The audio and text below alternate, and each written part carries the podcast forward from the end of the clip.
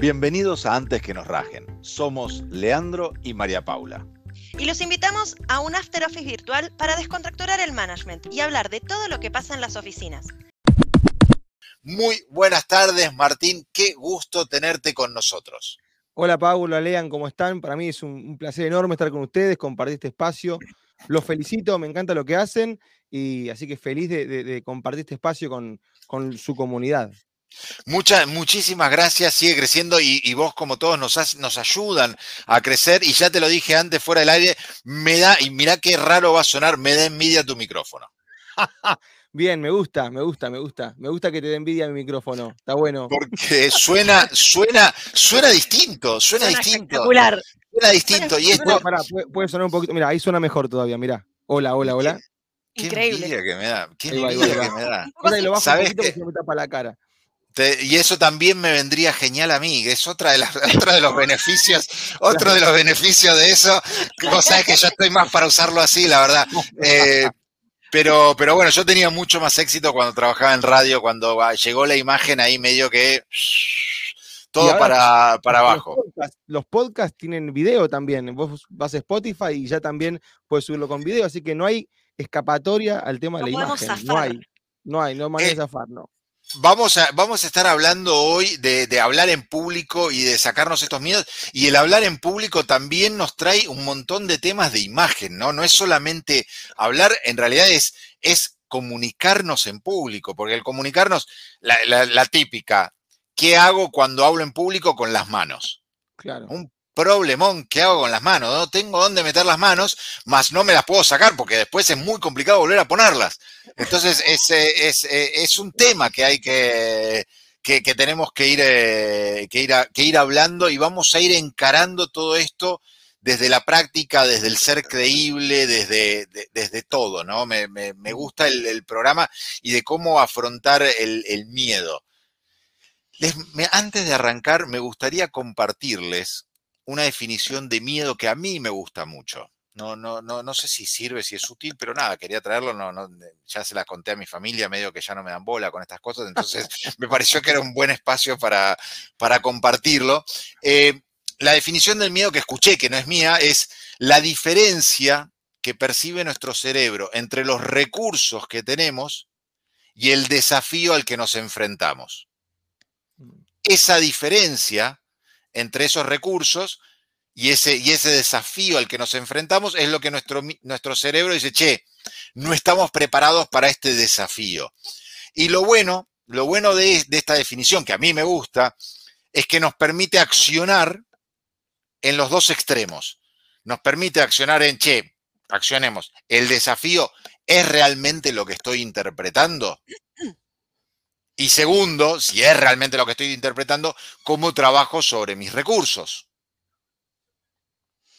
Nada, quería compartirles esto de vuelta. Mi familia ya no me da pelota con esto, me, parecía interesante. La fiesta no, nunca encontré el lugar una fiesta para meterlo, la verdad que no, no, no, me cuesta. ¿Sabías que es el miedo? No quedaba. Claro, ¿cómo, ¿cómo, estás? Por suerte yo estoy casado, entonces ya no necesito el, levante de qué signo sos. ¿Querés saber lo que es el miedo y todo ese tipo de cosas? Ya no, no sabría ni cómo hacerlo realmente.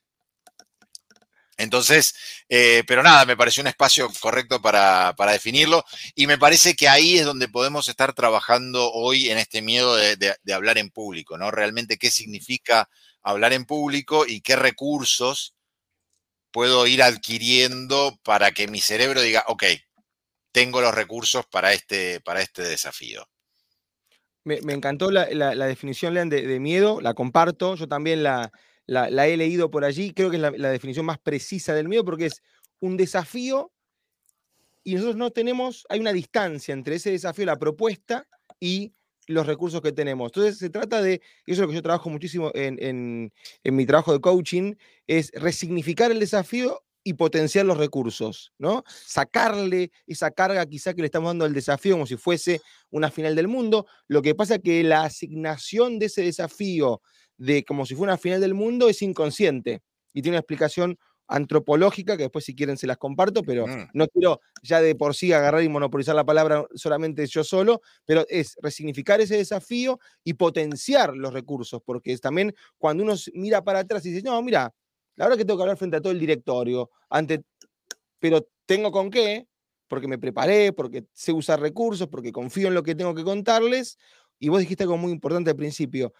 Uno a veces circunscribe el hablar eh, o el hacer presentaciones a solamente el la, temas de dicción o por ahí alguna muletilla, y es mucho más profundo que todo eso tiene que ver con, la gestión de los miedos más, te diría, guturales que tenemos como personas, más gestión del cuerpo, de la imagen, de la preparación de lo que voy a decir, de una coherencia, de, de, decidir liderar o no liderar. Digo, se puede abrir un capítulo muy, muy largo de, un montón de, de microvariables que hacen hacer una presentación.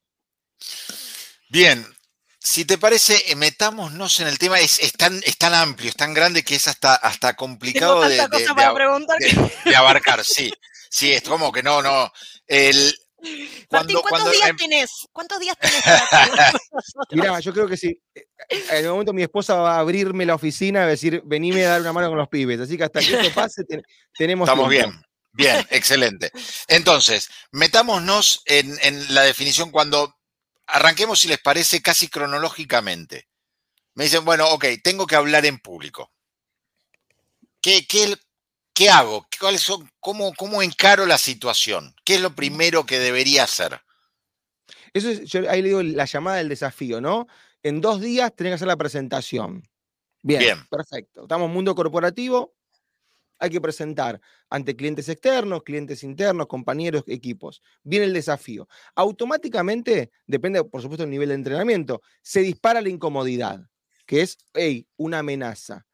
¿Por qué una amenaza?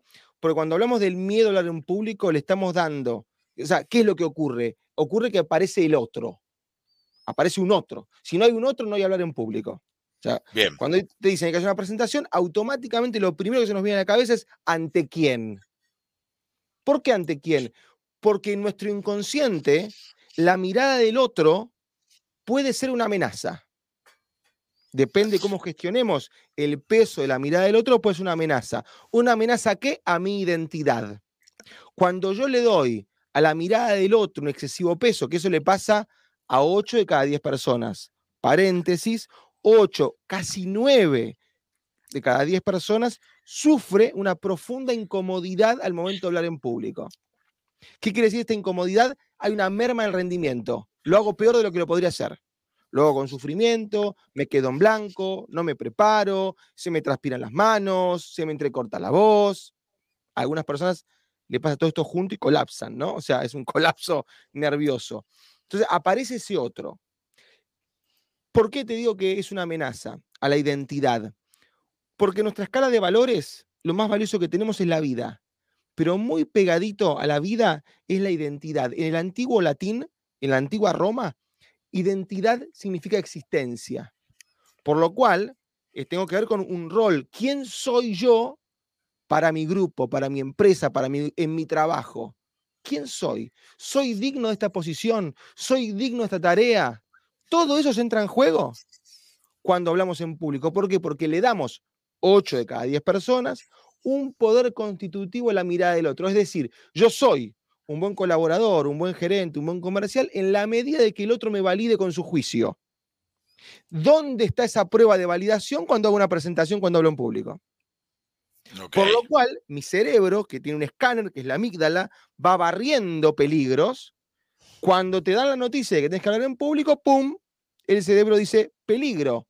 ¿Por qué peligro? porque la identidad está en juego.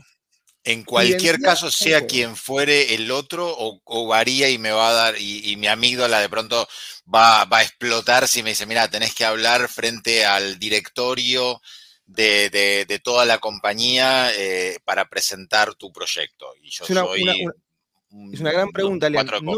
No, todas las miradas del otro nos constituyen. En líneas generales, cuando uno está en un grupo de amigos, que, es, la vieja son, es la vieja cueva de los Homo sapiens. Cuando el Homo sapiens estaba en su cueva, no tenía miedo.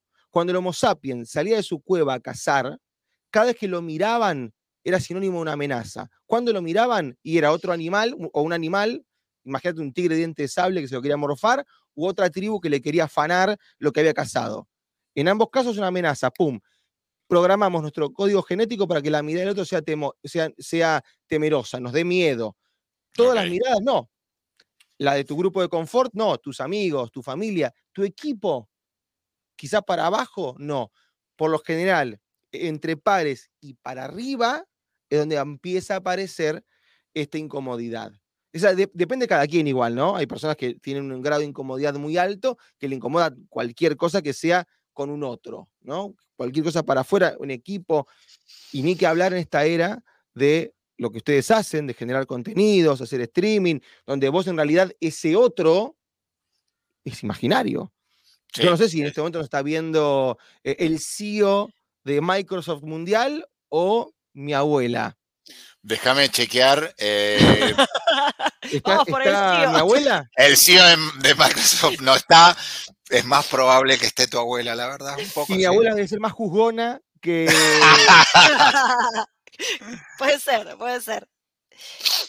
Eh, Bien. Es, es el, espacio como de, esto de, sentirse expuesto lo que hace que uno empiece como a, ahí a, teclear con, todo el cuerpo, digamos, antes de, dar una presentación. Em, vos estabas hablando, o hablamos al principio de, ir por paso y todo lo que, lo que conlleva. Em, y vi en un posteo tuyo el tema de, vestirse de negro. Ah, no lo tenías ese, vestirse de negro. Y, realmente yo me daba cuenta que había cosas que empezaba a hacer, que empezaba a hacer sin darme cuenta, y cuando leí tu posteo, ahí terminé de anclar eh, mi, inconsciente, digamos, en términos de presentaciones. ¿Por qué hay que vestirse de negro? No, vamos a sacarle la contundencia y el absoluto. No es que hay que vestirse de negro. Yo lo que digo es que es el color ideal para hablar en público. Por, por múltiples motivos. Múltiples. Cuento algunos para no aburrir, pero en líneas generales, cuando uno habla en público, necesita que la atención del otro se dirija hacia los dos polos de mayor atención, que son la cara del orador y las manos. La ropa negra es ideal para resaltar la cabeza y las manos. Fundamental, porque cuando ahora después podemos hablar, Lean, lo, lo que decía de qué hacer con las manos, pero las manos son fundamentales. ¿Cómo hago? Con ropa negra se resaltan igual que la cara. Al mismo tiempo, el color negro, liso, lo que hace es evitar distracciones. A veces muchas personas lo que hacen es tener ropa de colores tornasolados, que hacen como un brillo raro, y vieron algunas camisas con rayas, todo eso. Yo, lo que soy, yo soy un fanático y un purista de eliminar la distracción. O sea, si vos te vas a distraer conmigo, que sea porque te aburrí, pero no porque digo muletillas, no porque la ropa mía te hace, hace mal, mal efecto en la vista. O sea, todos los detalles que yo pueda tocar para que no te distraigas, lo voy a hacer. La ropa es uno de ellos. Además, para las personas que tienen muchos nervios y mucha incomodidad, la ropa negra te disimula la transpiración. Yo tenía un cliente, un ejecutivo muy, muy importante de una empresa latinoamericana, que él transpiraba, como decimos en Argentina, como testigo falso. O sea, el tipo hablaba bien, tenía fluidez, pero transpiraba. Entonces yo le di un solo tip probá, le digo, para tu próximo encuentro, usa una camisa negra. No, que no me gusta las camisas negras, me hace ver como si estuviera en un, en como si estuviera de duelo. Usa la camisa negra, porque no vas a transpirar. Voy a transpirar igual, me decía. No, no, no vas a transpirar. Claro.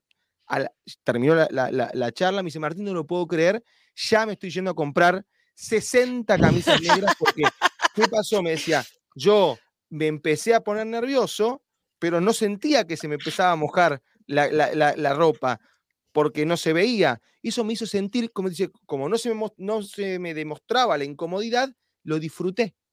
Mirá en qué recurso cortito. Mira Steve Jobs. Mira Steve Jobs que siempre tenía su, su polerita. Mira, ahora le da. Robin ¿eh? Sharma, Tony Robbins. O sea, la mayoría de los speakers profesionales que se dedican a dar charlas, bueno, porque obviamente aparte bajo la luz de un escenario, Sí, sí, lamentablemente transpiras. Sí, sí, sí, Martín, cambia, eh, digamos, esto que hablábamos antes, cuando, cuando yo estoy en vivo, en la presencialidad, mejor dicho, más que en vivo, cuando estoy presencial, yo veo al público, ese otro lo veo. Mm. Cuando estamos en virtual, aunque yo sepa, aún sabiendo quiénes son, no los veo no sé qué están, qué están haciendo. ¿Esto cambia en algo este, esta idea, esta, o, digamos, post pandemia, ¿viste, pudiste notar algunas diferencias o algún tip que podamos, eh, digamos, compartir? A ver, puede cambiar y no, depende cómo lo gestionemos como oradores. Yo lo que les pido siempre cuando estoy en una videoconferencia, dando un curso, una charla, es que por favor prendan las cámaras. Si lo pido, por favor, yo necesito que el 80% de lo que están presentes tengan las cámaras prendidas, porque a mí me sirve de registro y también para no imaginarme caras que no sé.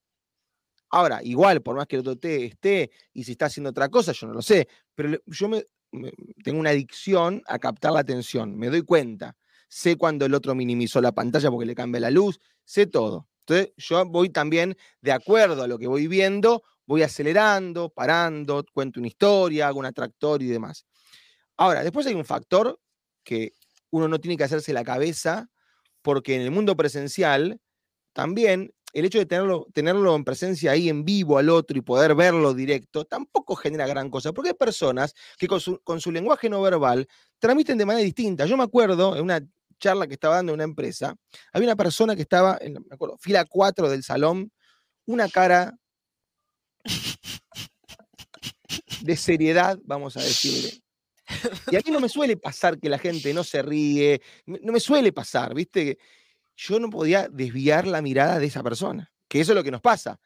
La mirada se nos va o con aquel que te dice, ajá, con el, el, asentidor serial, o con el que tiene cara de pocos amigos.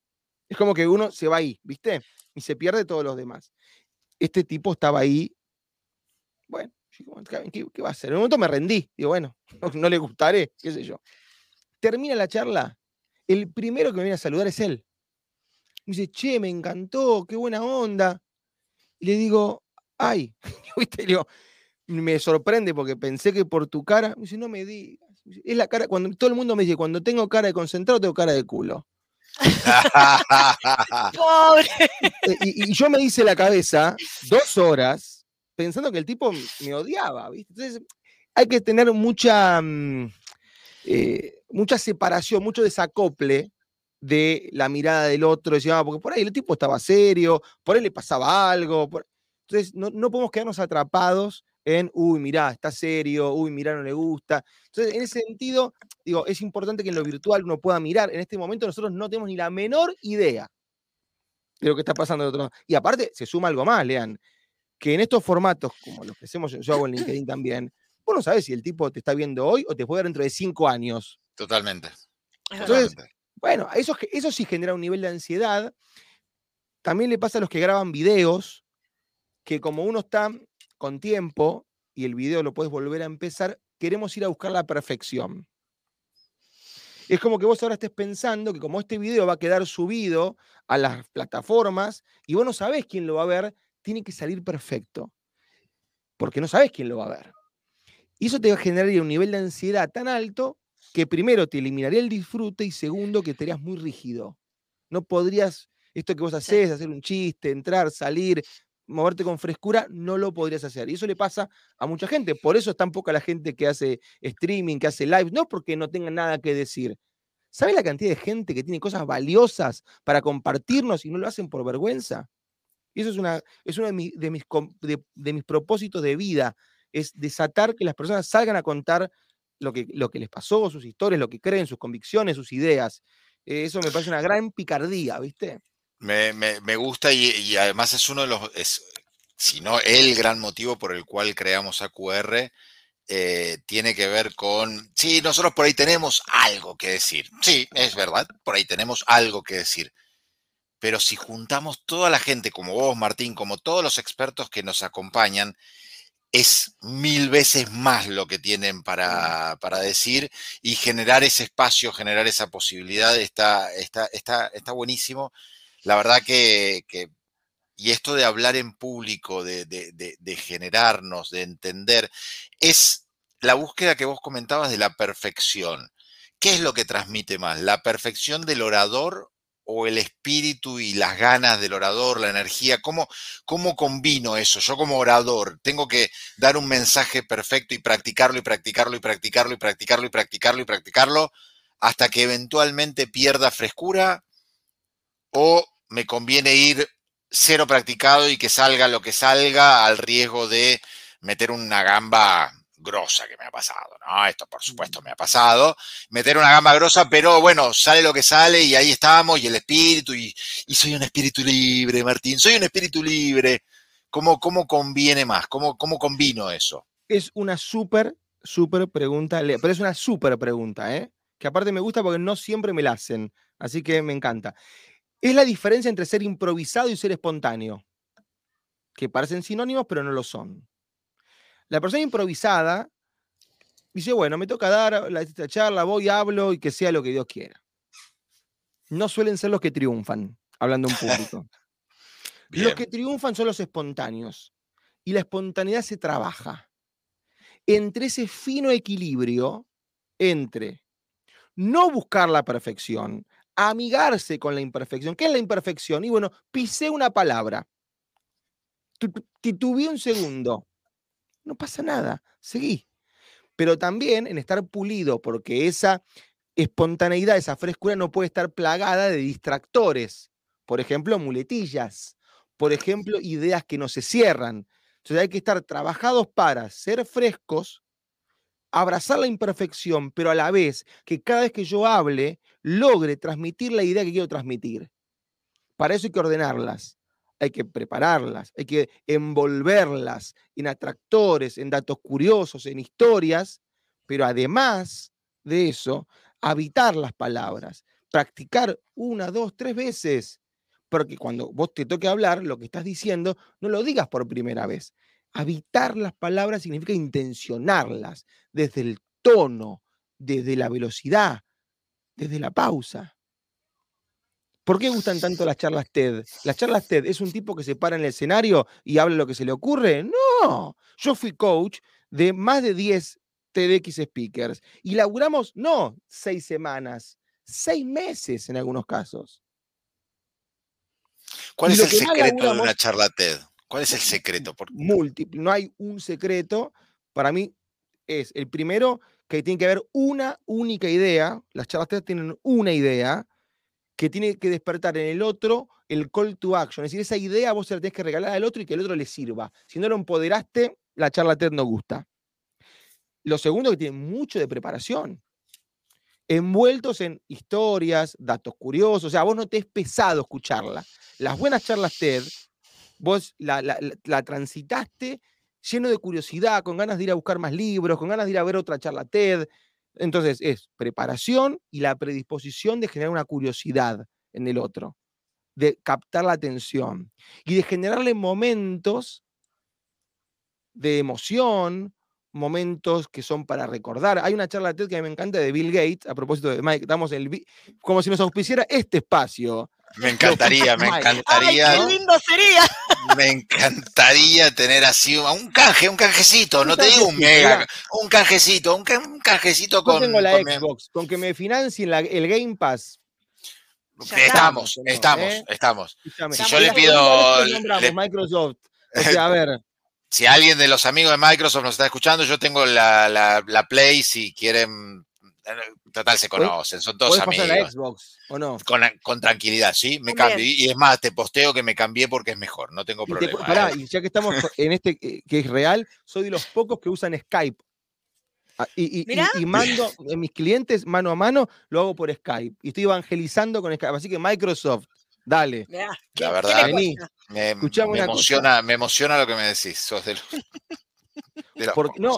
Yo lo dejé de usar Skype, pero después lo volví a usar porque yo uso el calendar de Microsoft, otra cosa más. Y como me proponía el, el link de Skype directo, un día lo probé y me encantó. ¿Viste? Dije, qué buena onda. Así que soy de los pocos. Vuelvo- voy a lo que iba. De- cerramos chivo para la compañía. Sí, En una, en la en una de sus charlas TED, Bill Gates ta- está hablando de la malaria y de las muertes por, en África por, por, eh, por picaduras de mosquitos. Y, todo el tiempo tenía al lado un frasco, en realidad tenía algo tapado. En un momento saca como esa sábana que envolvía al, frasco y había mosquitos adentro del frasco. Dicen, miren, acá les quiero mostrar estos mosquitos que, que son los mosquitos que generan más muerte que cualquier enfermedad estos mosquitos si te pican, te matan. Y el tipo abre la tapa. Y los mosquitos salen. La cara de la primera y segunda fila fue de, ¿qué hiciste? ¿Entendés? Pánico. Al toque, el tipo dice, no, es una broma, son mosquitos comunes, no pasa nada. Eso es un momento memorable, que estaba ahí, no se lo olvida más, y el que vio la charla tam- tampoco se lo olvida. Ese es otro secreto de la charla TED. Yo lo que digo, y soy fanático, es que esos secretos de captar la atención, momentos emocionantes y memorables y demás, lo podemos llevar a las presentaciones corporativas, que yo no me, no me canso de combatirlas. Son hoy un desastre. Bueno, yo se lo agradezco porque gracias a eso vivo, ¿no? Que sean tan malas. Pero la verdad que un llamado a la solidaridad corporativa es que hagan cosas más bonitas, háganle pasar a los colaboradores, a los compañeros, algo mejor, un momento más bonito, más atractivo, ¿viste? O sea, ¿Y cómo no quedó goma? Digo, hago una presentación para mis compañeros, ¿no? Buena voy a hacer un ¿eh? momento memorable. ¿Cómo no quedo como una tarada delante de todos mis compañeros? Nunca, Porque se me nunca te ocurre pasa, hacer el chiste del frasco. Nunca te pasa, pero- Pau, nada que ver, nada que ver, nada, nada, nunca te Chicos, pasa, pero- Están, en, pasar. están en el grupo paralelo, ¿no? Diciendo, mira esta goma. goma". los quiero felicitar porque me están haciendo las mejores preguntas en mucho tiempo, ¿eh? Ay, Ay, qué lindo, gracias, gracias. Martín. Te Es requeremos. Es un preguntón, Pau. ¿Cómo hago para no quedar goma? Porque de hecho, ¿sabes qué me decía una clienta ayer? Me decía, me parece que voy a ir por una opción más moderada de lo que yo le había propuesto. Dice, no, pues siento que es... mu-". Me dice, "Me- vamos a hacerlo en distintos tiempos. Ella tiene que hacer una presentación ahora a principios de julio y otra en agosto. Dice, la de julio vamos mejor de lo que lo hacía, incorporemos recursos y en agosto los terminamos de incorporar. ¿Qué es lo que le pasaba? Le parecía riesgo de que yo le pedía que arranque con una historia así. Juan, con una historia. En vez de decir, hola, hoy les vengo a hablar de esto, de lo otro, y es importante. Así, Juan y el conflicto, el problema.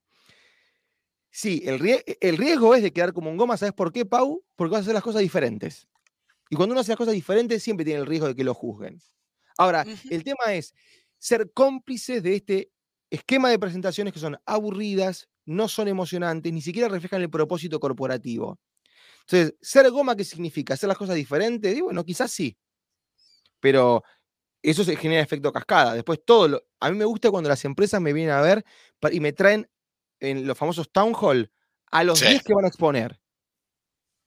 Entonces yo coacheo a los Ok. 10. Entonces los 10 ah, van a ser gomas, ¿entendés? Claro. Entonces nadie se enoja. nadie queda tan expuesto. Ahora, lo goma o no goma depende de dónde pongas el foco. Uno es goma cuando cuenta historias. Para los de América Latina, goma significa como sonso, como olfa, como eh, chupamedias corporativo, ¿no? Como O algo como payaso, capaz, como de no quedar como payaso. en exceso, sí. en exceso, claro. Como, como Sí, goma- de goma, fama, ¿no? Palabra noventera, ¿no? Como Sí, La Eh. palabra goma me quedé en los 90. Noventosa, que tenía olor a, sí, sí. a Mundial, no- a Lo- mundial lo- lo- 94, ¿viste? Lo vemos a Tinelli joven, ¿no? Nos imaginamos un Tinelli joven Bueno, y Gustavo Bermúdez sa- eh, eh, en el mundo marino. saliendo, sí, saliendo, sí. Sí, sí, hay, mucha, hay muchas cosas, sí. Mucha Bueno. referencia noventosa. Bueno, eh, yo creo que uno queda como goma o no, depende de donde ponga el foco. Si uno pone el foco en contar cosas que uno queda como siempre reivindicándose y demás, sí. Ahora, cuando uno pone el foco en el problema del otro y lo hace envuelto en historias, datos curiosos, preguntas, analogías, no quedas como un goma, quedas como alguien que le puso empeño para que el otro pase un buen momento. Así que eso de que eh, me desdigo, ¿hay un riesgo de quedar goma? Sí, pero si está bien preparado, no quedas como un goma, quedas como alguien que tiene un profundo compromiso, quedas como... como un distinto. un diferente, como el 10, ¿viste? Tiraste un cañito ahí, tic. Muy bien. Antes dijiste que la- las charlas TED, Martín, tenían como, como una, eh, un punto ahí de transmiten una idea. Hmm. ¿Cuántas ideas puedo transmitir en una, en una presentación? ¿Cuán- ¿Cuántos conceptos puedo meter en una presentación? ¿Y cuánto puede durar una presentación? Bueno, otra muy buena pregunta. Vamos a distinguir las tres cosas. Eh, yo creo que toda presentación Estamos hablando de, presenta- de presentaciones, no de clases, ¿eh? Las clases que uno da o que asiste puede tener múltiples, porque tienen 3, 4 horas, pueden tener múltiples ideas. Una presentación de entre 5 minutos a 40 minutos es idea una sola. ¿Está bien? Es una idea sola que atraviesa la presentación. ¿Qué es una idea? Uy, esperen que se me... Ay, ¿qué pasó? ¿Me escuchan bien? Sí. Sí, escuchamos perfecto. está. No, se me puso la pantalla negra de repente, pero sé porque había muchos minutos que no tocaba el mouse. Em, me perdí. Me- para Una, demás- idea. Ya Idea volví, entre ya 5 y volví. 40 minutos. Exacto, una sola idea. ¿Qué es una idea? Una, y cuando justo dije idea se oscureció todo. ¿Qué es, una, qué es una idea? Para mí es lo más parecido a una hipótesis del pensamiento científico. Es decir, es algo, es una afirmación que yo quiero demostrar. ¿Sí? Mi presentación tiene una idea. Por ejemplo, yo quiero demostrarte que todos pueden hablar bien en público. Esa es mi idea principal. Vos agarrás eh, la charla de Simon Sinek, de una de las más vistas, que es Los líderes comen al final. Bueno, la, la idea es que los líderes tienen que caminar a la par que los liderados. Es una sola idea. Ahora, después, para que esa idea se traccione y se materialice, tenemos que desmenuzarla en subideas. Que es qué cosas tengo que explicar o abordar teóricas, conceptuales, técnicas, para que esa idea principal se plasme se materialice. Yo, por ejemplo, en mi charla sobre el miedo a hablar en público, tengo que definir qué es el miedo, es una subidea. Segunda subidea, cómo se gestiona. Tercero, recursos de oratoria, típicos, técnicos. Estos tres subideas yo los voy a envolver. Los voy a envolver en atractores, los voy a envolver en historias. O sea, como si yo armaría tres mini charlas dentro de una. Bien. Los voy a envolver en historias, en preguntas, en datos curiosos. Entonces me van a quedar, yo digo siempre como sanguchitos. Los junto y tengo la charla. ¿Cuánto tiempo el que te den? Para mí, una charla presencial corporativa no puede pasar entre 10 y 20 minutos. Sobre todo si hay otros speakers. La tendencia que estoy viendo hoy, la tendencia que estoy viendo hoy es a charlas de 5 a 7 minutos. De Hay que última, transmitir una, una idea en 5 o Sí, 7 minutos. Eh. Pero sí, se puede, claro. Hay todo un rubro de charlas TED que son de tres minutos. Para mí, te digo- yo te soy sincero. Es más, hago un paréntesis. En, en- hay una, una universidad australiana, la de Queensland, que hace un torneo. O sea, vos sos un doctorado, candidato a doctor, para que tu tesis, tu defensa de tesis, es que tenés que explicarla en cinco minutos a gente que no es del palo. Para- y la tienen que entender. Si no la entendieron, quiere decir que tu tesis no aportó valor a la comunidad en general. Bien, me, me- me gusta. Yo estoy seguro que si una persona no puede explicar algo en cinco minutos, no lo explique. Escúchame, mandame un PDF. Hablame en cinco Totalmente. minutos. Y lo que tengas que reforzar, me lo mandás por PDF. Totalmente. Tengo un montón de, de- de preguntas. Dale, el uso dale, del, dale. del- del humor versus la recordación. Hasta el- me- creo, y esto es una opinión absolutamente personal, que el uso del humor está bueno, distiende, permite, pero si te pasás de rosca se transforma en, en una especie de stand-up.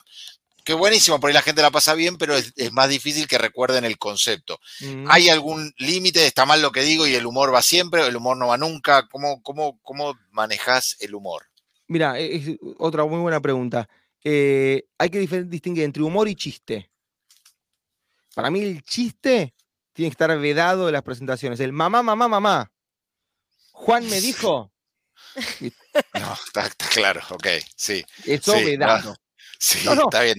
No, está, bien, no lo tenía ni en, ni en la Te- mente, pero sí. no, eh, ayer, reís. ayer pasé por tu casa y me tiraste con la- eh, ese tipo de te cosas. reís, te reís, te, te sorprenderías las veces que yo escucho que me dicen, ¿qué tal si arranco con un chiste? Con un y chiste, no un pibe de 20 años, ¿eh? Alta Tengo un gerencia. amigo. alta gerencia. Estaba Jaimito y le dice a la mamá, mamá, mamá, El inodoro da vueltas. No, ah, uh, entonces, mirá. Qué bien. No se me había ocurrido nunca, me, parece una, No, buena idea, una buena idea para arrancar así. Me gusta, me gusta. Eh, ok, ok. Eh, vamos al, ¿no? Dejemos el chiste cruz, afuera. Listo, cruz, listo. cruz. El humor, el humor es muy complejo, porque el humor tiene que ser auténtico, espontáneo, y, y esto es una regla del stand-up, que tuve la suerte de coachar a varios comediantes, es que vos tenés que reírte de vos mismo primero. ¿tá? O sea, el humor siempre es en base a que el vulnerable soy yo. Y es algo que me pasó a mí. O sea, yo soy protagonista de ese humor, si, si no, me estoy haciendo bullying, ¿viste? Me estoy riendo de otro. Sí. Claro. Entonces, eh, después sí, si yo me reí un par de veces de mí, puedo reírme de todos, yo incluido. ¿Está bien? Me hago bullying a mí mismo y después me hago una denuncia en, en recursos humanos por bullying. eh, exactamente. Entonces, humor sí, en la medida que sea fresco, espontáneo, que no sea dirigido contra nadie y que uno lo pueda poner en dosis suficiente para no quedar como un goma, como decía Pau hace un ratito. Es verdad lo que decís, que cuando uno se pone muy chistoso, pierde recordación, es decir, ¿y qué fue lo valioso? De hecho, le pasa a muchísimos speakers con el tema del storytelling. Cuando uno Claro. cuenta historias que en definitiva no traccionan con la idea principal, y sí, la gente pasó un buen rato, te conoció un poco más, ¿qué le dejaste? Por eso yo siempre hablo de storytelling estratégico, es decir, de elegir, como si viste que el agua dice finamente gasificada, bueno, son presentaciones con historias finamente seleccionadas, bien estructuradas, bien ordenadas y demás, porque lo importante es la recordación, es decir, y acá hay una pregunta central, Lean, ¿para qué hablamos en público? Perfecto. ¿Cuál es la razón de ser de que yo estoy acá? Y siempre tiene que ser el otro, es aportarle valor. Y si yo, y si yo en, pos de hacerle pasar un buen momento no le aporté valor. Ahora, si solo creo que aporto valor y no, me, y no dedico tiempo en que pase un buen momento, la charla es un, es un bodrio. Hay que ir en ese fino equilibrio. Por eso yo siempre digo que la oratoria, el hablar en público es muy aristotélico. Aristóteles decía que la acción virtuosa era del justo medio, ni mucho ni poco. Acá es lo mismo. Si yo me la paso haciendo humor, payaso. Si no hago nada de humor y es todo técnico, un bodrio. Entonces hay que agarrar todos los elementos e ir, e ir en la fina línea del medio, siempre teniendo como perspectiva cuál es el punto de dolor del otro, qué es lo que el otro necesita saber. ¿Qué Bien. necesita saber? ¿Hay algún, hay algún eh, tip, alguna regla? Che, mirá, la historia tiene que no, no tomar más del 30, 40, 50% de la... ¿cómo, ¿Hay algo que, que podamos decirle, mira, como, Como una guía, por lo menos? Como una guía, no sé si llegaría a receta. minutos, mete algo de humor, habla Como hablaban a veces de- historia, habla- Claro, el- la- no, la típica del feedback, viste, que decimos, no, bueno, le, de- algo bueno, algo para mejorar y, algo, y cerrás con algo bueno, no sé, la regla del sándwich que hay, hay a favor y hay detractores claro, como todo, es una, pero vez, una vez que entras y sabes la regla del sándwich y vas a la charla de feedback, decís, dale, tira todo junto, dale, Dame la maestro. mala, dale, a ver. No, no Sí, me dores la píldora, claro. Vamos directo a los bifes después. nos Te vamos a veo con mucho café. compromiso, pero. yo sabía que estaba haciendo algo mal, María Paula, yo sabía que estaba haciendo algo mal. Mira, a ver, yo tengo para esto dos reglas. La primera es que cuando cuento una historia, la historia que cuento tiene que ser el relato de alguien sorteando una adversidad y aprendiendo. Y que esa adversidad que sortea ese alguien tiene que estar vinculada con la adversidad que tiene mi gente. ¿Está? Eso Camino es del una héroe. regla clave. Ahora, después, en cuanto a proporciones, como si fuese una receta para hacer una torta, yo ni loco me animaría a decirte que eh, la historia tiene que ocupar el 10 o el 15% de toda la presentación porque sería un montón igual. Yo tengo otra métrica que es, ¿cuántas subideas tengo? ¿Tres? O sea, ¿qué cosas tengo que explicar o contar? Técnicas, teóricas. Y sobre cada cosa técnica o teórica le calzo un grupito de atractores. Una historia, algunos datitos curiosos, algunas preguntas para que inviten a pensar, alguna analogía o metáfora. O tengo otro grupito, hago lo mismo. Por ahí, en, algún, en alguna subidea, si tengo una historia que es un poquito más larga, elimino un atractor, no uso una pregunta o no uso una analogía, pero trato siempre de que haya por cada cosa pesada, envolverlo en un atractor. tengo tres subideas, cuento tres historias. O la misma, que puede ser, fraccionada en tres momentos. ¿Se acuerdan de Juan? Y lo traigo de vuelta a Juan. Bien, bien. Pregunta, o sea, a ver, per- perdón, pregunta no, como a ver si voy capturando la, la- la idea. Si yo quiero armar una presentación, ok, pienso, vamos a suponer una, una presentación o transmitir una idea, digo, bueno, cada media hora, no importa si voy a hacer yo o voy a hacer otro, cada media hora, 20 minutos, 15, lo que fuere, transmito una idea, tengo mi idea. Esa, esa idea que es lo que quiero que la gente se lleve como concepto inspirador, que lo llama a la, a la acción, que lo lleva a, a profundizar sobre el tema, que lo, lo emociona, lo motiva, lo Que mueve. lo mueva, que lo movilice. Que lo eh, movilice. Bien, esa es la idea que quiero que se lleve. Para eso yo lo tengo que desarmar en N subideas más chicas para que sea, entre comillas, masticable. Eh, y, y esas ideas les voy metiendo a cada subidea, llamémosle, le voy metiendo la, la- la pequeña historia o, o- o cómo quiero eh, presentársela, el atractor. Exacto. Bien. El atractor. Excelente. Sí. Buen, Bien. buen, buen resumen. Metámonos mundo visual, mundo Ay, PowerPoint. o, antes. ay, perdón, perdón, perdón, perdón, perdón, déjame, mía. déjame esta pregunta Dale. y vamos al PowerPoint. Dale. Si yo tengo que contar una historia, Mm. ¿cómo hago una historia ajena propia? Digo, ¿viste Juan? O sea, ¿cómo, cómo hago creíble algo que a mí no me pasó? ¿Se entiende la pregunta? O sea, Sí, yo sí, puedo, claro. contar, puedo hacer un storytelling sobre mí, sobre mi historia personal. Ahora, si yo tengo que hablar de determinada idea, ya sea que haya visto una charla TED y la use como, como storytelling, digamos, porque, porque me copa, porque me sirve, por, por lo que fuere, o porque, no sé, me junto con Leila, me cuenta algo que le pasó a él y yo quiero usar su experiencia en mi presentación. ¿Cómo hago para, para hacerla propia y que no se note, digamos, esto de forzado? Se nota mucho que la tipa se aprendió una historia. Pues a mí me pasó de estar en presentaciones corporativas donde vos decís, "Eh, y el flaco se está pasando de storytelling porque leyó cinco cómics y me los está tirando uno atrás del otro. O sea, ¿cómo, cómo hago para que no se, no se quede tan, tan rígida la, la historia? Son dos preguntas en una, me hiciste, ¿eh? Ojo, Pau. Sí, estoy robando ahí Por- Por el mismo precio. Claro. Por el mismo precio. No, no, no, yo digo para, para- por- porque voy a dar dos respuestas para que se entienda. La primera es cómo me apropio de la historia ajena. Ahí hay un punto de inflexión que es que el relato que vos hagas haga conexión. O sea, el- siempre el sujeto, el, he- el héroe, por decirlo de alguna manera, de la historia que vos contás, tiene que transitar la misma adversidad que el que vos le estás hablando. Si, por ejemplo, yo te cuento la historia de Lidia, que fue mi última clienta presencial, que me vino a ver, tenía set- 73 años, cosa que no está en mi rango de clientes, que me vino a ver porque había vuelto a la universidad y no podía dar exámenes orales, ese, miedo ante el examen oral, para que la historia de Lidia valga la pena, tiene que ser el mismo miedo que tiene el otro. En este caso, mis clientes corporativos, que en, el sentido de que eh, no pueden hacer presentación ante sus jefes, ponele. Ah, eh. Ahí hace ruido. Ahí hace- ah, es un primer punto de conexión. El segundo punto de conexión que le hace creíble es que vos contás un relato de alguien que, por ejemplo, Lidia, yo no soy Lidia, pero a mí Lidia me lo contó a mí. Entonces, la credibilidad está en que Lidia nos lo contó. Yo, a mí, yo, no es que lo leí, a mí Lidia me lo dijo.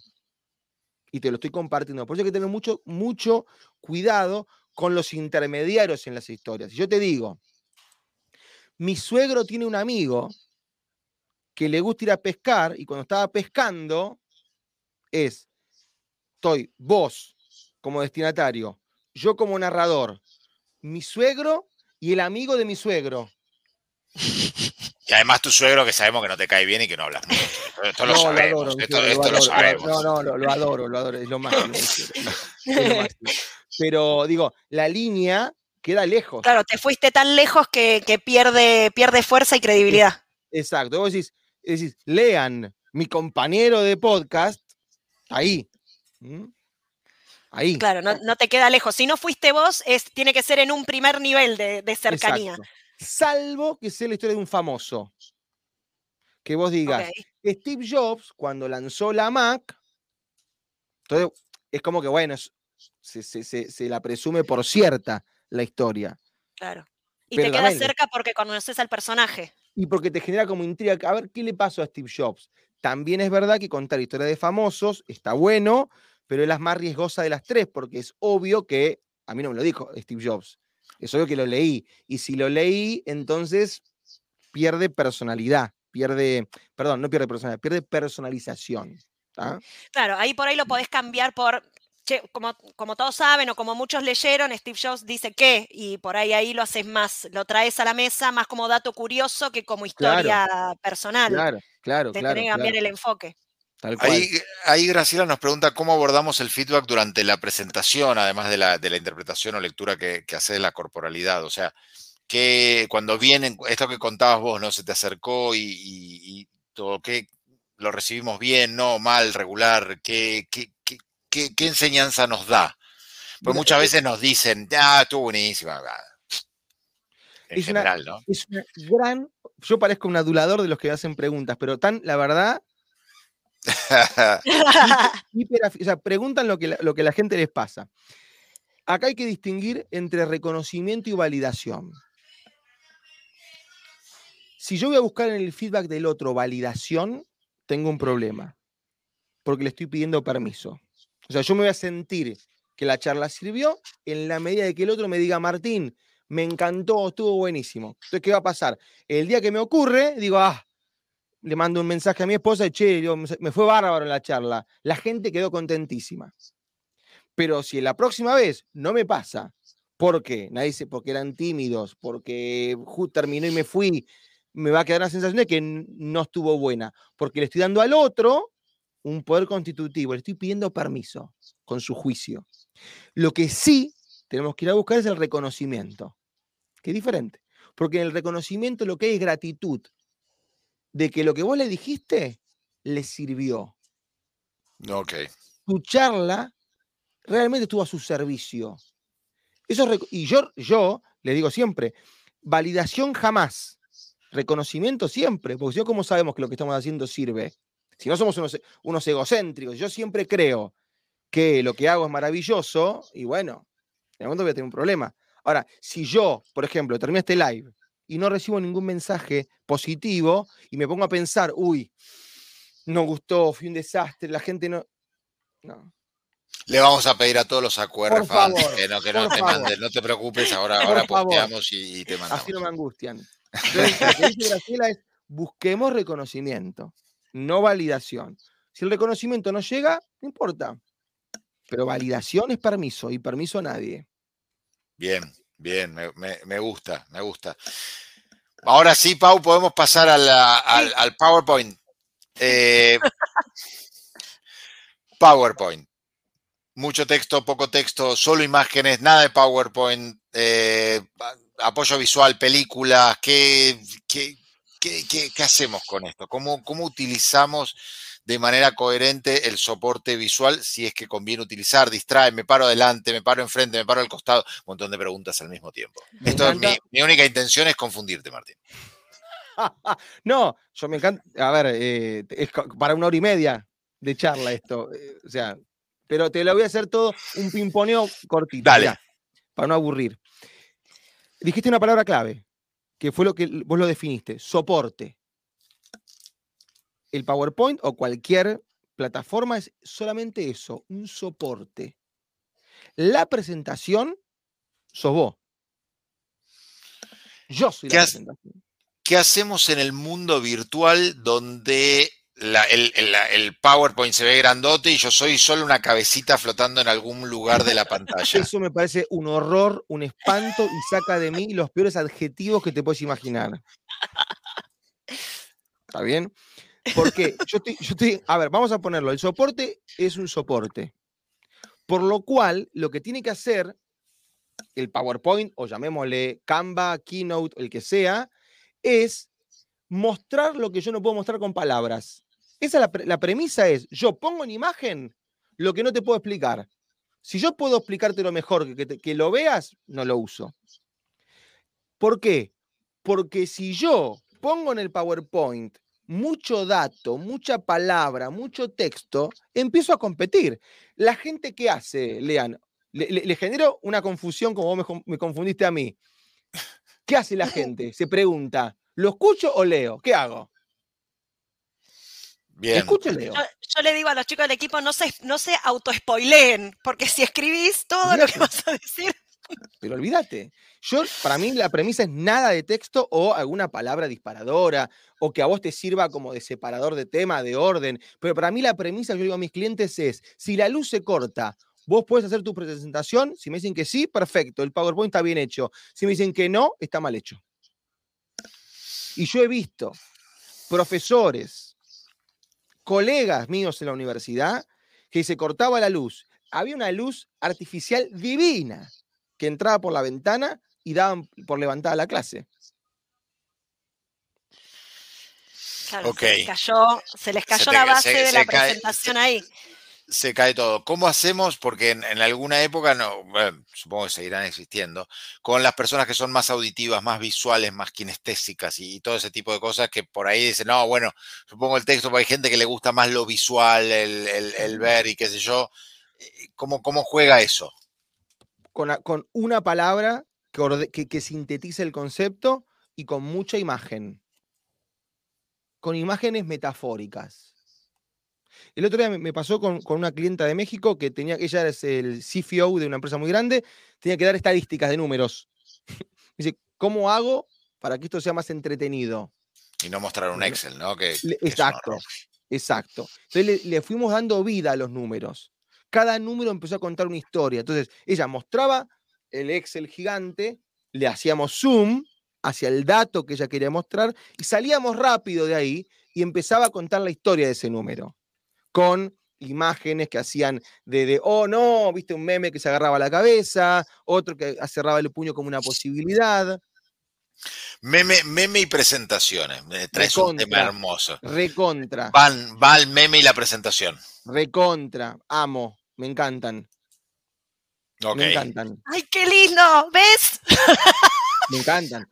Tuvimos una discusión sobre los memes. Para, para, sí, con equilibrio. No el meme Como que el se cae. el No, no, no. Uno, dos, tres. Pero no siempre, no en todas. A ver, el PowerPoint o el soporte que vos tengas atrás tiene que redirigir la atención. O sea, yo estoy viendo tu charla, yo tengo que mirar la imagen o la diapositiva e ir a buscar en vos la respuesta. Si yo me que si la, la diapositiva nunca es un fin en sí misma. Si no, está equivocada. Si no, haceme un. PDF, mándamelo por mail. ¿Mm? Ok. ¿Qué, qué onda eh, las presentaciones y la interacción con la gente en términos de que se paren, hacerlos mover, hacerlos cambiar, no sé, la postura, la- no, no la interacción de levanto la mano y contesto, sino interacción con, con ganas, digo, me, me interesa que se muevan, que recorran el espacio, que, que vayan, que vengan, traerlos al escenario, e- ese tipo de cosas. ¿Cómo, ¿Cómo interactúa uno con eso? ¿Está bueno, no? ¿Se recomienda, no? A ver, depende. Acá depende del tiempo que tengas, la charla, tu estilo como orador, tus nervios, tu gestión del grupo y demás. ¿Es necesario para que tu charla impacte, inspire y movilice que haya dinámicas de movimiento? No. No. ¿Son funcionales y están bien hechas? Sí. Porque después de la pandemia y en esta virtualización que hemos tenido todo el tiempo, la gente no puede escucharte y que sea la misma experiencia que si te hubiera visto por Zoom. Entonces, hacerlos mover, hacerlos hacer un ejercicio, gusta, gusta y mucho. En la medida que vos como speaker, como orador, tengas la cintura para hacerlo bien. Y que además sea funcional a la idea principal. Si no, no sirve.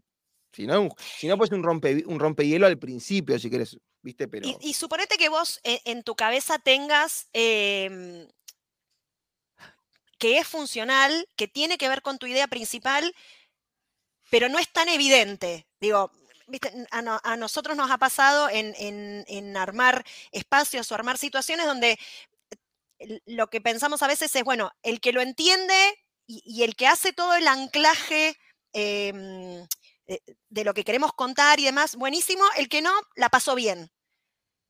Eso sí, eso no, o hay que ser eh, extremadamente eh, literal con, lo que, con la actividad que uno hace? Es una muy buena pregunta, Pau. Hoy estoy re inspirada hoy. Muy inspirada. La verdad, María yo- Paula. yo estoy muy fácil, no sé también. No, Me tirame un centro, decime que estoy inspirada. Estás muy inspirada. Nunca- vi, vi varios episodios. Nunca te vi tan inspirada. Ay, Este, María Paula, María Paula, qué bien. Y lamento, la- el que más lamento, acá te voy a hacer un poco de bullying como invitado, no sé, va a ser- Yo el primero que vi de ustedes cuando me escribieron fue el de que le hicieron a Balinio, eminencia, Sí. eminencia, ídolo total. Y, y Pau estaba con la voz. voz. Yo Sí. desesperada por hablar pobre y no le salía la voz. No, que no, lo tenemos que volver a traer, Enrique. Contra eso es un lujo, ¿eh? Eh, te- en fin. Pero veces Ey, que. No, no, perdón, perdón, perdón, mala mía. Lo- se- me salió a voz alta lo que se, se escuchó, lo que No, no, estaba pensando. Escuchó, Oh, caramba, caramba, estos micrófonos. se escuchó. se escuchó. Eh, para que ahora me olvidé la pregunta, Paula. Por joder. Si, si hay que ser literal en Ah, si está, hacemos una actividad, si, si hacemos la actividad, para que retomo porque no fuimos, si hacemos una actividad con el público, si tenemos que ser absolutamente literales en el mensaje o el que lo agarra, lo agarra y el que no pasó un buen momento. Mirá, eh, eh, ya me acordé. Eh, nosotros, nosotros como generadores de la propuesta tenemos que tener siempre el objetivo de que esté dirigido a la mayoría, no al que la agarra, la agarra, sino Ujú. A, a un todo. Que la mayoría se lo lleve. Si, si gran parte de la gente no sintió un beneficio, es decir, esa dinámica no le traccionó la idea principal, es porque estaba mal planteada. Y nosotros tenemos una enorme responsabilidad sobre eso. Ahora, si vos la planteaste bien y eran 20 personas y 18 la, la- la agarraron y dos no, yo no, voy a poner llorar. posible. Y voy a decir, oh, no, que hice mal que esos dos no la agarraron. Pero la predisposición mía es que va- vaya para todos, no el que la agarra, la agarra, ¿viste? Bien. Una, una, una pregunta media, media obvia. ¿Qué pasa y cómo evitamos la lectura del, del PowerPoint? Viste que es una, una muletilla y a veces, el, y yo me he encontrado y, y me ha pasado, por supuesto, de encontrarte leyendo lo que dice el PowerPoint, por querer ser perfecto, por lo que fuere, Sí. Para no equivocarse. ¿Cómo está bueno? No, no sé. No tiene que tener texto. Bien, esa es la manera. Donde, y porque donde hay una frase te tentas a leerla. Te das vuelta y la lees. Ahora, que vos digas, che, mira, tengo esta palabra y, y te das vuelta y la reforzás, sí. Pero si no, te la vas a leer. Bien. Yo, Bien. ahí soy muy. Mira, yo en nada soy fundamentalista. Es más, mi esposa siempre me carga que soy un buscador de grises serial, ¿viste? Pero en esto, Lectura de PowerPoint, no. Pero- Ah, nada. Bien. Acá, acá había una pregunta que pusimos hace un ratito Sí. de Pablo, que dice, ¿y emoticón con fondo blanco?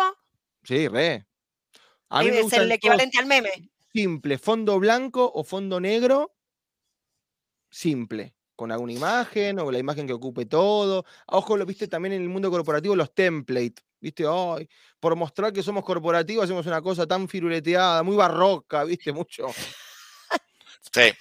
Sí. Yo le escapo. ¿Qué pasa con el. En, en alguna época había salido la plataforma esta Prezi, que, estaba buena, pero. La odio con cada célula de ¡Ay, mi qué alma. bien! Pensé que era yo sola. eh, está bien. Che, es culpa de eh, inventó Prezi, que bajem- bajemos, bajemos el canje con Prezi, me parece que no, no, no lo vamos a lograr. el- el- No lo vamos a lograr. Me parece que no, ese canje lo perdimos. El de, el de Bill Gates viene mejor, el de Microsoft Pará. venimos bien, con el de Prezi me parece que. Mirá cómo, te, mirá cómo te tiro el centro, cómo te salgo de esto. No es culpa de Prezi, es culpa de los que usan Prezi. Mirá, te cuento una mini historia. Me acuerdo, estábamos universidad, cada X tiempo nos daban unas charlas, eh, el, el equipo de psicopedagogas y psicopedagogos para enseñarnos a dar clase, y era un Prezi, que se había puesto de moda, furor, 2018. Ese hubo 2017. una, una época era, estaba como loco. Sí.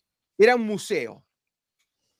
Entonces vos entrabas al museo y ya hablando, y yo dije, wow, te juro, mi, mi- mi expectativa se fue a mil, ¿entendés? Dije, wow, una psicopedagoga que me viene a explicar cómo dar una buena clase usando Prezi, dije, esto va a estar cañón. Entras a la sala del museo, gira y como que entras a una sala específica y de repente todo se volvió texto. O sea, vos llegabas a un, como un cuadro, es como si estabas, no sé, em, en, el, en el Prado de Madrid y entrabas a la sala y veías las meninas de Velázquez. Y en vez de ser la menina de Velázquez, eran un texto gigante. Dije, bueno, quizás un error. tocaba otro botón, vos salías de la sala del museo, girabas, avanzabas y llevas a otro texto. Yo que soy taekwondista, levanté la mano como en taekwondo, que es con el acá. una pregunta. Digo, ¿esto va a ser siempre así? Porque a mí me pone muy agresivo esto. Digo, ¿esto va a, ser, toda la charla así? Sí, porque estamos, queremos compartirle la, herramienta del Prezi. bueno, disculpa, esto es un PowerPoint con movimiento, es lo mismo. No, bueno, lo que pasa que. Bueno, se ofendieron conmigo. Tuve, con, el equipo de psicopedagogas varias, varios combates. Bueno, a mí me pasa que yo siempre, él, se ríe porque yo le digo que para mí el precio hay que verlo con la bolsita del avión. Porque hay gente que se pasa de movimiento, entonces te marea tanto que no sabes si basta. Tira, basta es, como, es como la sala 4D del cine que vibra, ¿viste? Que vos decís, bueno, para, no hacía falta que vibre tres horas. claro. El, bien. El, la verdad que es, eh, hay tanto, tanto tip tanta, tanta cosa para, para ir trabajando, para, para, intentar capturar. Me gusta la, la, idea que, que, trajiste, una sola idea y, capturemos a la, a la, gente. Tengo que pensar en el auditorio cómo me preparo para pensar eh, qué pasa cuando no lo conozco. Por ejemplo, cuando nosotros hacemos nuestro programa, bueno, tenemos un, el famoso target, a quién le estamos hablando y todo eso lo, lo pensamos, lo meditamos y lo trabajamos pero, pero ¿cómo haces para, trabajarlo, especialmente en esto que hablábamos hoy, que no conozco quiénes van a estar mirando después el contenido que estoy generando? Y pasa en las empresas donde, donde genero ese videíto para que después lo vean y lo vean en otro momento y ese mensaje y ahora hay tanta cosa y, capacitación virtual, en, asincrónica y todo ese tipo de mm, cosas. Mm. Mira, tengo dos respuestas que se contradicen, así que ole, qué sé yo. que, alguien la agarre. A ver, la primera es que quizás es de las cosas más complejas de hablar en público, la que propones. Cuando uno no tiene la definición de quién es el otro. ¿Qué es lo que nos pasa a los que hacemos contenido en redes sociales o streaming o un podcast? Ya, ¿Quién lo está escuchando? eso te pierde en términos futbolísticos es como cuando el defensor no tiene el 9, o sea, no tenés la, referencia, ¿viste? Pero después cuando uno lo piensa, por eso digo la contradicción y pido disculpas, cuando uno lo piensa con cierta mm, precisión, es difícil. En líneas generales, a uno lo convocan a hablar de cosas que sabe. A mí no me convoca nadie para hablar de cómo se hace un marcapasos o un sten. Me convocan siempre siempre para hablar de lo mismo. Algunas algunos lives como este me siento espectacular. Vamos una hora y cuarto y, siento que hubieran empezado hace 10 minutos porque está buenísimo, la pasamos bien, nos reímos y a la vez. Pero en líneas generales, eh, yo sé lo que me van a preguntar. Y yo, y yo sé o, creo saber qué es lo que le pasa al otro. Esto que vos decías, Leana, al principio de, de ese gap, esa distancia entre el recurso y el desafío y más o menos en mis clientes es, por más que seas emprendedor, empresario, C-level o político o futbolista, estás ahí, ¿viste?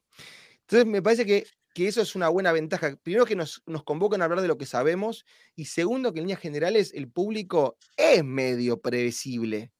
O sea, no, yo... Eh, ¿quién, a ver, ¿quién nos puede estar escuchando hoy acá ahora?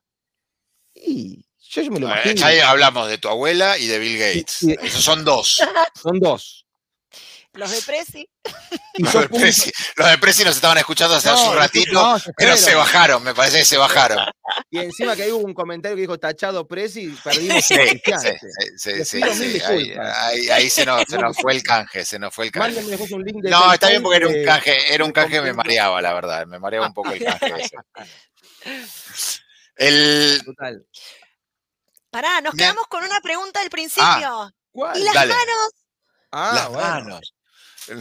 Sobre las manos eh, hice un, un posteo hace poquito que me encanta, porque es una de las preguntas, aunque parezca mentira, a mí me sorprende que, que una de las top 3 de lo que más me hacen en LinkedIn, che, ¿qué hago con mis manos? ¿Viste? Mi primer impulso es decirle, dejala donde están, ¿viste? que En la línea Es un, de- es un gran lugar, es un gran lugar. Es un gran lugar, ¿viste? No discutamos la, la biología.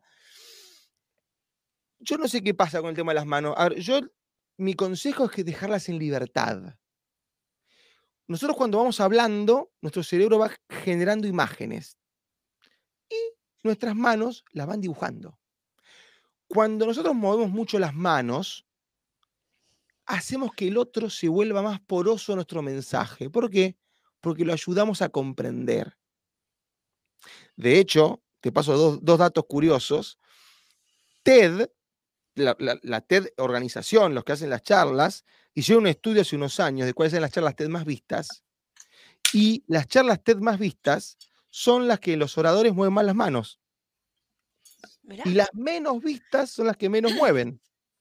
Mira, Y esto se compagina con otro estudio que analizaron a los presidentes de Estados Unidos que se retiraron de sus mandatos con mayor imagen positiva. Los que se retiraron con mayor imagen positiva fueron los que en sus discursos movían más las manos. Entonces, yo qué le digo, vas a hablar en público, dobla los codos a la altura del ombligo, que te quede la ma- la- las manos a la altura del mentón o la barbilla, como le dicen en la TAM, y que se muevan. Salvo que hagas Aún- esto. claro, Ay, que yo queda pensé raro. que, que siempre aleteaba y ahora voy a estar más orgullosa de mis Bueno, manos. salvo, pará, ¿no? si haces Sí. esto no. Es raro, no, no. raro. No, no tan claro el aleteo, pero a veces me doy cuenta que, que, nada, esto, muevo mucho las manos y Fantástico. decía, bueno, capaz que, capaz que no es tan así. Uno de los grandes El- mitos es que yo muevo mucho las manos. ¿Qué es mucho? ¿Viste? Yo prefiero que las muevas porque to- todo lo otro, todos los remedios para no moverlas son negativos. Agarrar un objeto, esconderlas en el bolsillo, No, es malísimo ese. el hand washing, perdón mi inglés, eh, disculpen, hand, hand washing, todo es negativo. Agarrar un papel, porque si estás encima, estás medio con julepe, agarras un papel, Peor, claro. Sí, te quedas más evidente. Movelas, movelas, que se muevan. El, eso, eso me gusta. Tengo, tengo mucho, muchas preguntas más. Movimiento en el escenario. un divorcio, Leandro, te pido por Dios. No, no, no, no, no, no. Somos, somos muy respetuosos. Tenemos un par de pelis ahí para, para recomendar que nos gusta, pero quiero movimiento en el escenario. Uf, Gente que se mueve mucho, mi caso, voy, me, han- me han, me han cargado mucho por el, por el, tema, por el tema este. Eh, es bueno, es malo, hay un límite. eh, el, el- el baile tipo Mick Jagger va bien, va mal. el- Eh, eh, acá es- pasa cada tema para hablar una hora. Depende el escenario, depende cuánta gente te está mirando y depende cuánto se hace mucho que vos te moves. Un movimiento lateral, cosa que vos abarques con tu movimiento a los laterales, me parece correcto, en la medida de cuando vos llegues a tu idea principal, te claves con los talones en el suelo, las manos, como les contaba, y mires a la gente. El problema es que hacemos el lateral y vamos hablando, y bueno, como les contaba, Ah, sin resaltar lo importante de lo conector. Si estás en lo conector, pasea un poquito, ¿viste? Pero cuando llegás a lo importante, yo he visto speakers que parecen como, como un ping-pong. Van y vienen, van y vienen, van y vienen. Tranqui, yo me distraigo. Ah, me, me viste, me viste. No, Sabía que me habías visto en charlas acá y me siento tan orgulloso. El, el- me han dicho alguna vez, y, y- y de hecho yo lo repito, pero nunca supe cómo expresarlo. La charla sale bien cuando vos transmitís energía y cuando hablas desde el corazón. De- de- ¿Cómo se explica eso? ¿Cómo, ¿Cómo le explico a alguien que tiene que hablar desde el corazón? En realidad es falso eso. Ok. Porque no es, para que la charla toque, no tiene que salir del corazón del speaker. Tiene que tocar el corazón del otro. Bien. La, la charla, en la medida en que el que la está recibiendo sienta que está dirigida hacia él, que viene a resolverle un problema, agregarle un valor, a contarle algo, a hacerle su vida mejor, la charla gusta. La charla no gusta cuando se nota que es el speaker hablando de sí mismo. O que es una cuestión de que él se pone en juego su ego, su identidad. Entonces, sí, claro, por lo que pasa que obviamente para que vos tengas la sensibilidad de detectar lo que al otro le duele, digo, tenés que ser una persona empática que pone el foco en el otro. Entonces, por eso se dice de corazón a corazón. Pero en definitiva, el, re- el corazón que hay que tocar es el del otro. Bien. Ahí está el corazón, que hay que ganarse. La verdad que hay, hay un montón de. No, Hay un montón, no. hay un montón de, de- de cosas para, para seguir trabajando, pero Quiero llorar, Pero- me arrepiento tanto de tantas cosas ahora a la distancia. Ahí- No, prohibido. No, no hagas eso. No lo lamentes. me gustaría, y, y con esto en medio que lo comprometemos un poco a Martín, pero solemos hacer estas cosas en vivo, te exponemos un poco en, en- en vivo y, y- y nos gusta, nos hace sentir como importantes. Me gusta. me gusta, me gusta. Eh, Dale, dale. Me gustaría, estaba pensando en, eh, en un título de, de una charla que fuera Convertí tu presentación en una charla TED. Pará, ¿te puedo, ¿te puedo matar lo que estás por decir? Es- te parecerías a mi esposa, pero está bien. Hacelo. Ah, ah, ya, ya existe. ¡No! ¡No! ¡No! ¡Qué horror! Hay, hay un flaco, que ahora se me fue el nombre, es casi como el que vos dijiste, pero con una variable, que en chiste te cuenta cómo dar una charla TED, dando una charla TED él. Y lo que te está mostrando es cómo armar una buena presentación de impacto. Se me fue. Yo tengo un nene de nueve meses que está afectando totalmente mi memoria de largo y corto plazo, el mal dormir. eh, y se me fue el nombre de una charla TED que recomiendo todo el santo día. O sea, todo el santo día la recomiendo, pero es un charlón, sí. Pero podemos, ok, lo usamos como promo. Pero basándonos en esa, en esa, en esa charla de ese muchacho, podemos generar algo para, para ayudar a nuestra, a nuestra audiencia, que cada uno de nosotros y a nosotros mismos, ¿no? Esto, esto tiene una parte de egoísmo, por supuesto. AQR tiene una parte de egoísmo, que es donde María Paula y yo nos vamos formando con cada uno de nuestros expertos e intentamos ser mejores profesionales con resultados dudosísimos en mi caso, por supuesto. Pero, pero, pero lo intentamos, le ponemos, le ponemos un montón de voluntad. Eh, el, esos tips, profundizando por ahí un ratito más, aprovechando que tenemos un ratito en esto, mira, esto por qué, para qué, para qué lo hacemos, cómo lo podemos hacer, un par de tips, porque esa charla extendida y meternos un poquito más en lo, en lo, en lo técnico me gustaría para, para generar y mejorar. Me parece que las presentaciones, todos tenemos que dar presentaciones, todos terminamos hablando, todos terminamos que tenemos que influenciar al otro, que es lo que buscamos con las charlas, ¿no? Terminar influenciando a otro y en la mayoría de los que estamos en, en economía, de- en el trabajo del conocimiento, es a través de la palabra que intentamos coordinar con otros y en esas conversaciones no dejan de ser presentaciones, cuando tenemos que Mm. presentar una idea y convencer y enganchar al otro con nuestra idea para que la tome o la mejore, lo que fuere, tiene que, que generar un impacto en el otro para que quiera aportar eh, desde ahí. Entonces me parece que, que mejoraría las organizaciones si todos fuéramos capaces de, eh, en el buen sentido, vender nuestra, nuestra idea mucho mejor. Totalmente. ¿Estás para, que- para preparar eso? Sí, totalmente. Si tuviéramos, si- yo no tuviera esposa e hijos, lo, lo haríamos ahora, de continuado. Escúchame, pero para, déjame pasar un autochivo, Dale. Dale. que es, que, pero que en realidad es para el servicio de los demás, porque es todo gratuito. Yo tengo un podcast que ya va por cuarto episodio, Me donde, gusta. donde el Lo vamos a podcast publicar. tiene una vez por semana todo volcado a recursos. El primero fue sobre el miedo, el segundo eso fue sobre cómo armar una charla atractiva, el tercero fue sobre cómo eliminar las muletillas, el cuarto sobre oratoria y liderazgo. Y después en mi página web hay dos masterclass totalmente gratuitas sobre cómo armar una presentación breve y de impacto, eh, y la otra sobre el miedo también. Vamos a compartirla ahí en nuestras, en nuestras Eh, redes. Vamos a compartirlo. que ahí como- tenés como- re- recursos. Y después todos los martes a las 12 horas de Argentina yo hago un streaming. Un martes hago LinkedIn Live, al otro martes un audio evento, que para el que no lo conoce es como un podcast en vivo, que, que está buenísimo. Lindo, me Y- gusta. Así que, o sea que eso es todo gratuito y, y es siempre. Yo, yo me desvivo porque el que me escucha o comparte un rato conmigo se lleve algo que lo potencie. Estoy seguro y convencido que la- tendríamos todos un mundo, un mundo mucho más bonito y más inspirador si habláramos mejor. Totalmente, coincido fuertemente. Pau, eh, tenemos una peli, una sola peli para, para recomendar. Nos gusta recomendar pelis para ver, eh, probablemente que ya hayamos visto, pero para repensar el concepto, mirar esa peli y decir, mira, todo lo que nosotros conversamos está ahí en 90 minutos para inspirarnos, para encontrar otra manera. Una sola, Pau. No tengo una, tengo dos.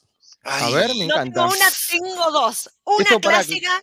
Yo no lo Dime. sé esto, ¿eh? No lo sé lo que van a nombrar, así que me encanta, me intriga. Mira, la Película número uno, El discurso del rey. Bastante Bien. clásica, una clásica. que va, no le digas, no no, le falla. digas como- no le bajes el precio, es un peliculón. Es un muy peliculón. buen- sí, y una dos gran película. increíbles. una gran película. Colin Firth, si no me equivoco el nombre, y Sí, claro. el otro, hombre, no, no me ganó, acuerdo, Oscar, pero ga- ganó el Oscar con esa película. Sí, es Bien. espectacular, es muy interesante cómo se, cómo se desarrolla y el final es Te, te hago un increíble. micro, un micro storytelling. Esa película Venga. fue mi preferida antes que me dedique a hacer coach de oratoria. Mira, ¿sí? fue inspiradora. No, no, no, no, cre- no lo sé. No sé, habría que hacer, mira, no lo había pensado. Pero yo, yo soy abogado y profe de historia, y en mis tiempos e- esa película fue como, wow, me encantó. Y tiempo después, mira, soy Mira, eh, un, un tipo que entrena a- incluso a dirigentes políticos a que puedan hablar mejor. Me gusta. es, es- es muy, muy, muy bonita, es, es como clásica. Y después tengo otra película que está em, infravalorada, diría yo. eh, porque en, en sí la, la historia es medio bobina, pero está muy bueno, que se llama Larry Crown. que No sé si la vieron, es con Tom Hanks, que le mandamos un beso, lo amamos, y lo Julia amamos, Roberts. Y Julia Roberts, donde ella es profesora de inglés y tiene una clase em, de muy pocos alumnos donde enseña a, a dar charlas. No sabía, esto nunca la vi. Es, esperen que les, les muestro, ya que estamos, les muestro, ya- compartimos pantalla, hacemos toda, toda la, la movida. Es, es una, mm, es rara, es una peli rara, tiene toda una historia así medio romanticona por detrás, que mm, nada, e- es, espera que me está pidiendo subir archivo, no sé por qué no me deja, acá, compartir pantalla. Em, y Larry toma la, cras- la clase, digo bien, con, con Julia Roberts. Él es, eh, está creo que recién divorciado, cosas así. Mira vos, Larry Crown. Y, y todo lo que le pasa a, a Larry en esa clase, pero lo más interesante es cómo los distintos personajes van mejorando su forma de exponer. Eh, y ella les va dando consejos. Al, al principio, como buena película, es muy estricta y después empieza como a aflojarse. Y lo que, lo que es lindo e interesante es que cada uno, desde lo que sabe y lo que le gusta, empieza a compartir con el resto de la clase. Así que si no la vieron, después me cuentan ahí vamos qué, a ver. qué les parece. No, no. El discurso del rey era más clásica, debo, Sí. debo confesar. claro. Eh, pero nada, acá Larry Crown para compartir también con ustedes. Bien. Gente, son las 8, el tiempo es tirano, tiranísimo y, y nos gusta ser muy respetuosos de, de- de la gente que nos acompaña, del horario de, de comienzo y de cierre. Martín, nos podríamos quedar charlando horas y horas y de hecho ya programamos otro, otro encuentro, así que nos quedaremos charlando horas y horas en, en algún, otro, en algún otro momento. Eh, Súper disfrutamos, aprendimos, eh, más que agradecidos, Martín, con, con- todo lo que nos enseñaste y nos inspiraste. Eh, Sí, me el agradecido soy yo. La verdad que uno, eso lo di- el- esta parte del agradecido lo uno lo dice siempre. Ahora, esto no lo digo siempre. La pasé muy bien. Pero muy qué bien, bueno. ¿eh? Muy bien, chicos. Les agradezco, me encantó. Yo siempre pienso, a mí me encanta la radio. Y yo, la métrica que uso para ver si la pasé bien con alguien es si yo haría un programa de radio con ellos. Con ustedes lo haría. ¡Ay, qué No, bueno! me- nos gusta, nos gusta. Algún día te contamos la historia, pero AQR, la idea de AQR nació como un programa de radio. Mirá, se nota, me encanta. Eh, me y encanta. después fuimos eh, ahí. Ay, mirá lo que nos dice Pablo, qué lindo. Gente, eh, nos tenemos que ir. Vamos a Todo, subir la familia, todo. los hijos, las esposas. Todo, todo, todo, todo, todo. Nos tenemos que, nos tenemos que ir. Pau, el miércoles que viene no. El otro. El otro. Más programa, estén atentos que hay mucho más AQR para este año y venimos con una agenda espectacular. Em, vamos a estar, esperen, ya te digo, con Maru Medio vamos a estar hablando. Así que búsquenla, es recontra interesante, síganla en las redes. Tenemos un programón, un- todo, un año espectacular. Y ya compartimos el LinkedIn de Martín para que se conecten. Vamos a compartir LinkedIn, también el Instagram, podcast. También tienen el link tree para poder ver el podcast, las charlas que, que tiene ahí preparadas Martín. Así que nada, un placer enorme, Martín. eh, este espacio, eh, todo lo que nos llevamos ahí para ir mejorando. Y Yo vamos- quiero públicamente comprometerlos a que quiero antes de fin de año el mate que tienen ustedes. el mate de AQR. Mm. Yo vuelvo, yo vuelvo, pero con un mate quiero. Era, era, era el mate que nos iba a dar en canje la gente de Prezi, pero bueno, Bueno, ento- entonces no me lo den. Ya se los maté. a se nos, se nos- se nos No, fue en vamos, movimiento vamos rápidamente. Por el mate AQR, vea, ahí está. Gente. Muchísimas gracias, Martín. Y nada, hasta el próximo capítulo, hasta el próximo encuentro. El miércoles que viene, no. El otro. Muchas gracias. Chau, chicos. chau. Chau.